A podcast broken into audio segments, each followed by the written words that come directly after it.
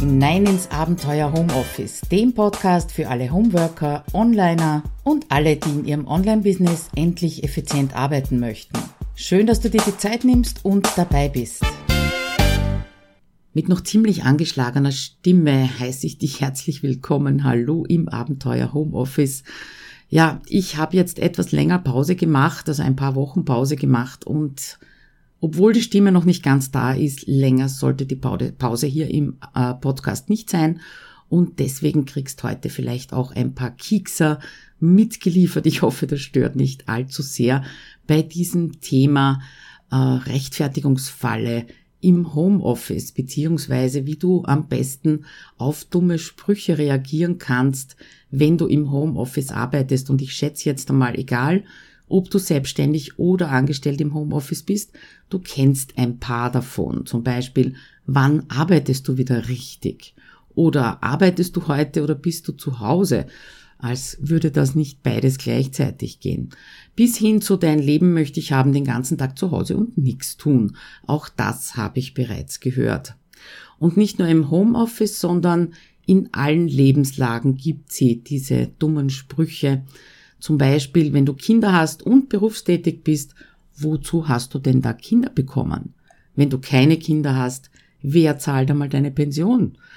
Wenn du viele Kinder hast, kennst du sicher auch, äh, oder ist dir vielleicht sogar mal selber auf der Zunge gelegen, sonst kein Hobby. Oder wenn du viel arbeitest, das ist doch kein Leben, wenn du wenig arbeitest, na, wenn du dir das leisten kannst, wenn du selbstständig bist, was, dafür zahlt jemand Geld? Wenn du Lehrerin bist, dir geht's gut, so viel Freizeit. Die Liste ist natürlich unendlich erweiterbar und du siehst, egal was du machst oder nicht machst, es ist nicht richtig. Wobei, stimmt auch wieder nicht, ne? Es ist nicht richtig für alle. Und inzwischen ist es mir wirklich egal, wenn ich solche Sprüche zu hören bekomme. Und das war natürlich auch nicht immer so, das muss ich schon zugeben. Äh, dieses, wann arbeitest du richtig, hat sogar irgendwann mal mein Vater rausgehauen. Und da war ich also schon ziemlich, äh, wie wir in Wien sagen, Schmähstart. Ist mir keine Antwort darauf eingefallen, ja. Ähm, das und die Diskussion drüber in meiner Facebook-Gruppe, die bringt mich eben dazu, mal drüber nachzudenken, was sich in den mehr als 20 Jahren in meiner Homeoffice-Karriere verändert hat, weil, wie gesagt, zu Beginn ist es mir nicht so leicht gefallen, nicht darauf zu antworten, beziehungsweise nicht in die Rechtfertigungsfalle zu tappen. Und keine Angst, wenn du dich also jetzt immer noch oder jetzt gerade über solche Aussagen ärgerst oder kränkst, äh, du wirst keine 20 Jahre brauchen, um das zu verändern, wenn du es dir eben bewusst machst. Und dazu möchte ich dich natürlich in diesem, in dieser Episode einladen. Die erste Frage, die sich mir stellt, ist, woher kommt der Angriff unter Anführungszeichen? Und aus eigener Erfahrung, wie gesagt, mein Vater, glaube ich, dass solche Sprüche besonders wehtun, wenn sie aus deiner unmittelbaren Umgebung kommen, ja, vielleicht sogar aus deiner Familie, aus deinem Partner, weil das ist einfach der Bereich, beziehungsweise das sind die Menschen, die dir besonders wichtig sind, äh, das sind die Menschen, die du auf deiner Seite siehst und wo die Anerkennung und die Akzeptanz einfach irrsinnig wichtig ist für dich, ja. Und sehr oft höre ich aber auf der anderen Seite auch, dass es ärgert und wütend macht, wenn das von weiter weg kommt, ja, also ehemalige Arbeitskollegen, Bekannte oder Mütter, Väter von Schulkollegen, von Kindergartenfreunden sogar, von den eigenen Kindern. Also wenn das aus der Richtung kommt, ähm, dann ärgert es auch, beziehungsweise macht wütend. Und äh, ich möchte ganz gern unterscheiden genau zwischen diesen beiden Menschengruppen, weil je nachdem, ob das aus dem engsten, aus deinem engsten Kreis kommt, ja, oder von weiter weg, dann schauen die Motive für solche Sprüche oder solche Fragen völlig anders aus, ja. Und dann sollten wir uns vielleicht auch einmal fragen, ist das überhaupt ein Angriff? Und das erste, was du hörst, ist die Melodie, ja, also nach dem Motto, der Ton macht die Musik. Und äh, je nach Ton können solche dummen Sprüche natürlich als Angriff gewertet werden, ist ganz klar. Vor allem, wenn du dich angreifbar fühlst. Denn genau damit machst du dich auch angreifbar, ja, mit deiner Grundeinstellung, mit deinem Gefühl, weil das Gegenüber sofort spürt, wenn du dir selber nicht sicher bist. Also über den Wert deiner Arbeit, über deine Außenwirkung, beziehungsweise auch einfach über deinen Erfolg mit dem, was du tust da im Homeoffice, egal ob selbstständig oder nicht selbstständig. Und es reizt sofort zur Antwort. Und dann ist die nächste Frage an dich, was möchtest du mit einer Antwort auf so einen Spruch überhaupt bezwecken? Ja? Weil der erste Impuls, was ist der erste Impuls, wenn du zum Beispiel hörst, du hast ein Leben wie ein junger Hund, dann ist es wahrscheinlich, dass so in einem Film an dir vorbeizieht, was du den ganzen Tag so tust, wie anstrengend es oft ist, im Homeoffice äh, auszublenden, was sich rundherum tut, äh, was auf dich wartet nach deiner Arbeit, vielleicht sogar ein bisschen schlechtes Gewissen deinen Kindern gegenüber, wenn du versuchst eben nebenbei noch die Arbeit hinzubekommen. Ja, da stehen also schon ein paar Windmühlen herum im Homeoffice und die, die möchtest du natürlich erklären, ja, und das kommt dann ganz oft in Richtung Rechtfertigung raus. Aber vielleicht möchtest du auch was ganz was anderes, vielleicht möchtest du erzählen.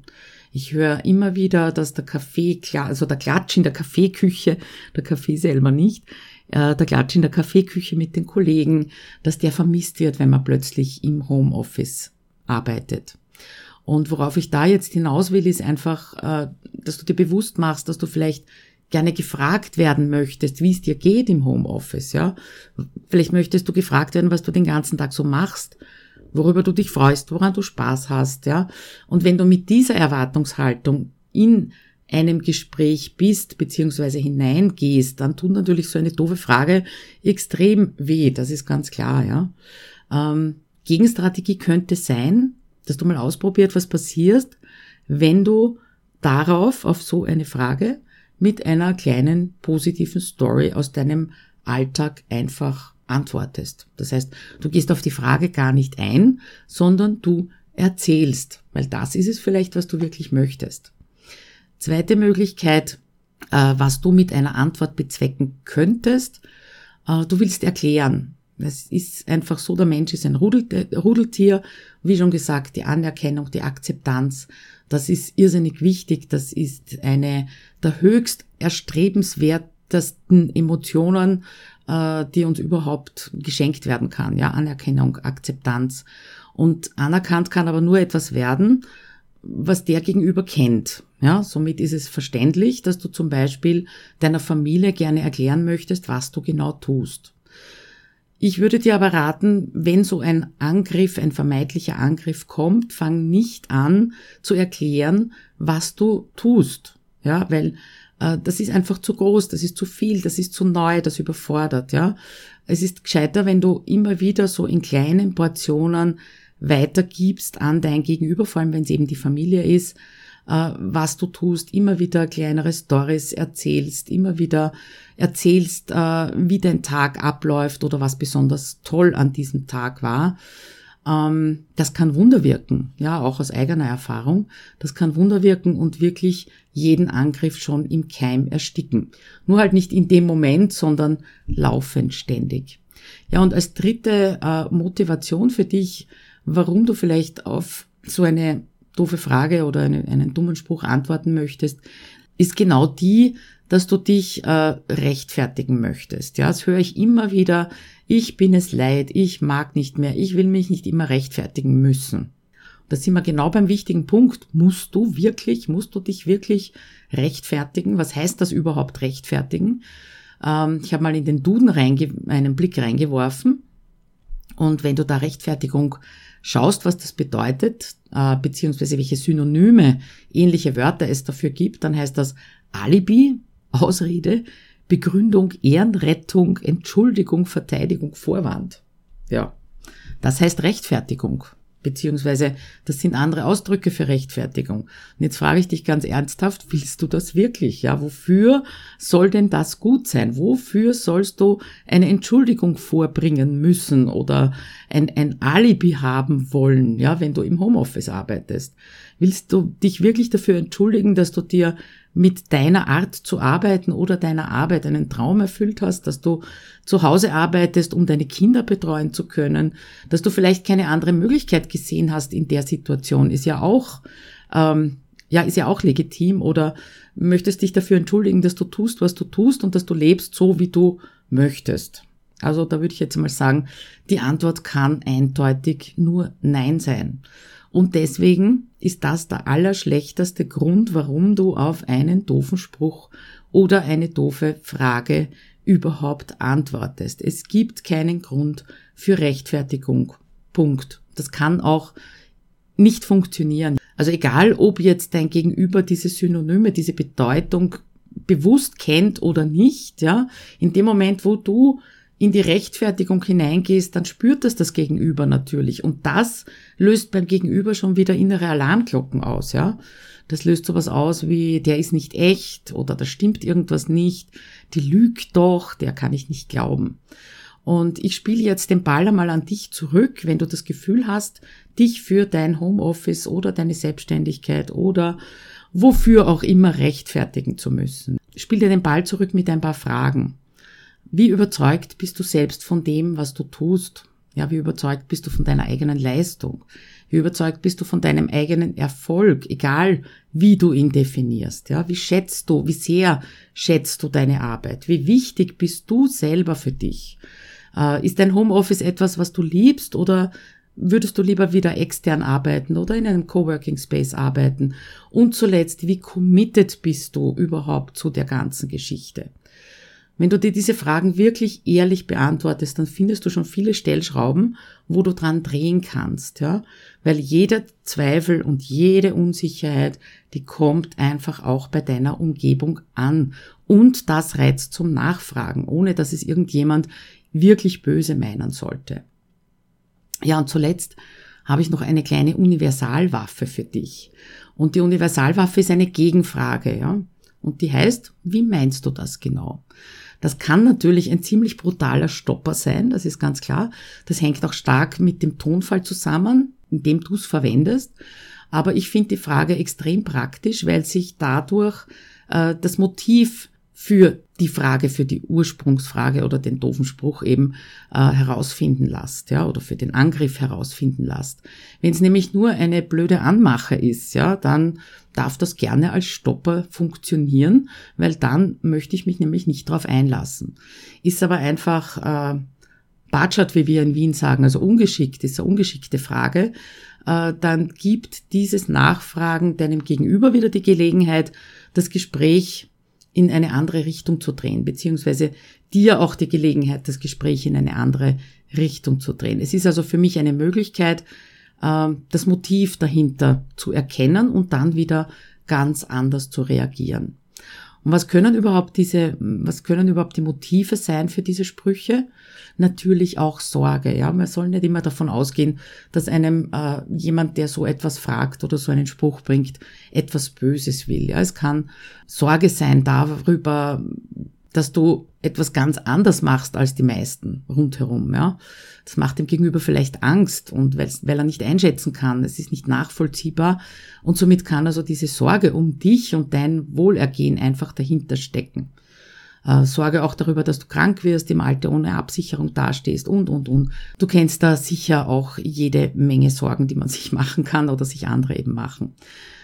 Das zweite Motiv können einfach Bilder im Kopf sein, im Kopf deines Gegenübers. Ja, wenn wir sagen, ich arbeite, dann hat jeder ein völlig anderes Bild davon im Kopf und du weißt nicht, wie das Bild des Gegenübers ausschaut, ja.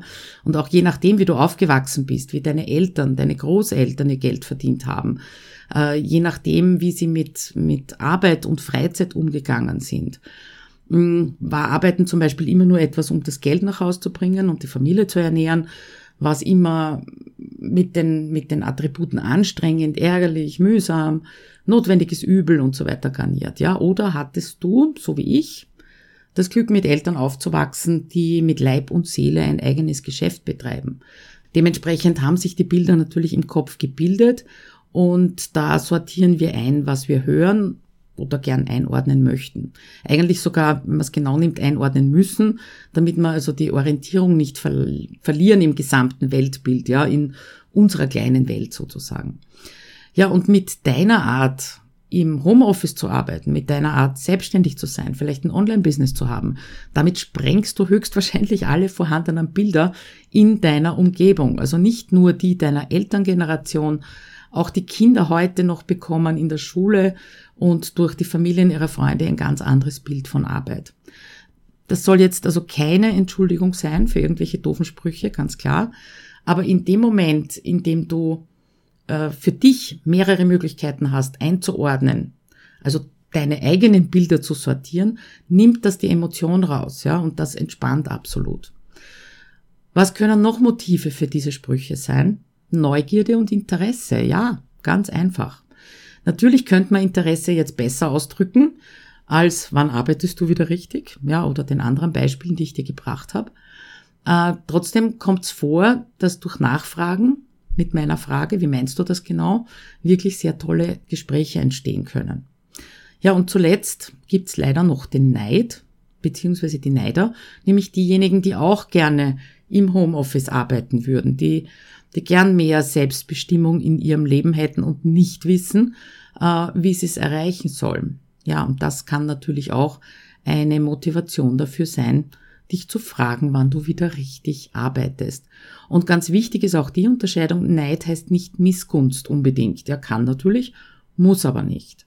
Und vielleicht hilft dir auch dieser Gedanke dabei, etwas die Emotion rauszunehmen und mit klarerem Kopf zu reagieren und eben nicht in die Rechtfertigungsfalle hineinzutappen.